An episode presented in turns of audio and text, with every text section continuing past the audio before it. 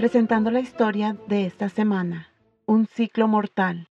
Hice esta arma y ahora la tomo para matar a un rey enemigo, quien ha abusado de mi pueblo por 18 años. Eud miró ceñudo hacia abajo. ¿Era visible la daga de doble filo de 18 pulgadas? No, él la había atado debajo de su ropa. Él tomó el dinero de los impuestos que le habían pedido entregara al rey Eglón. Pensó amargamente. ¿Hay algo peor que tener que pagar impuestos a un enemigo? Nosotros, los israelitas, seguimos cometiendo errores. Hacemos lo que queremos, ignoramos a Dios y adoramos ídolos.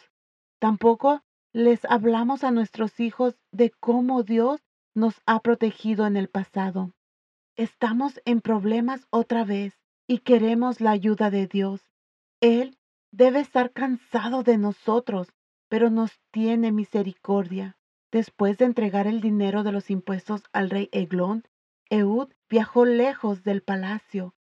Cuando regresó, le dijo al rey, Tengo un mensaje secreto para ti. El rey Eglón ordenó a sus siervos, Guarden silencio y salgan de la habitación. Eud caminó hacia el rey hasta quedar frente a él.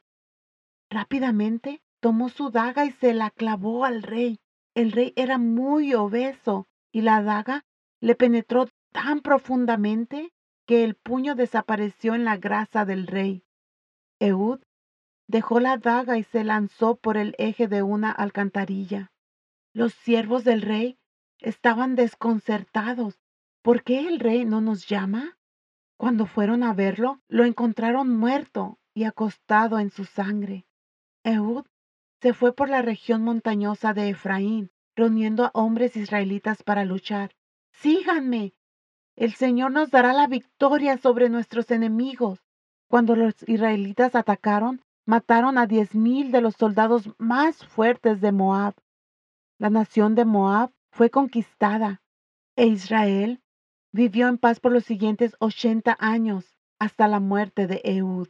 Los israelitas repiten su ciclo mortal de obedecer y desobedecer a Dios.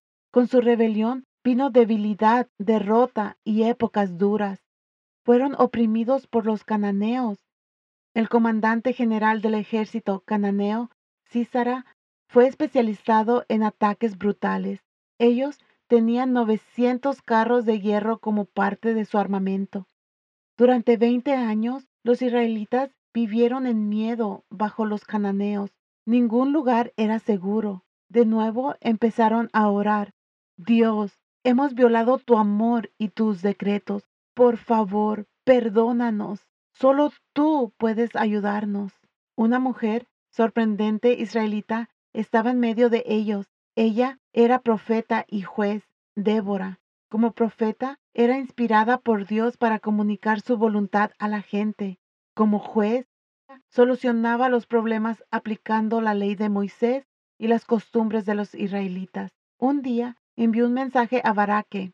Este es el mandato de Dios para ti. Alista a cuarenta mil hombres israelitas de las tribus de Neftalí y Zabulón y reúnanse en el monte Tabor. Yo, el Señor, le tenderé al general Císara y a su ejército una trampa. Les daré la victoria sobre él.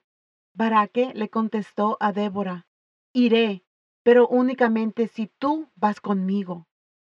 ¿Fue Baraque un cobarde? ¿Qué respuesta la que dio en una cultura de hombres reyes, hombres generales y hombres soldados? Pronto escucharemos la respuesta de Débora. Soy Elena Gámez por Barbara Steiner con otra historia de la Biblia, la cual no se ajusta al estereotipo normal. Por favor, checa thisweekstory.com.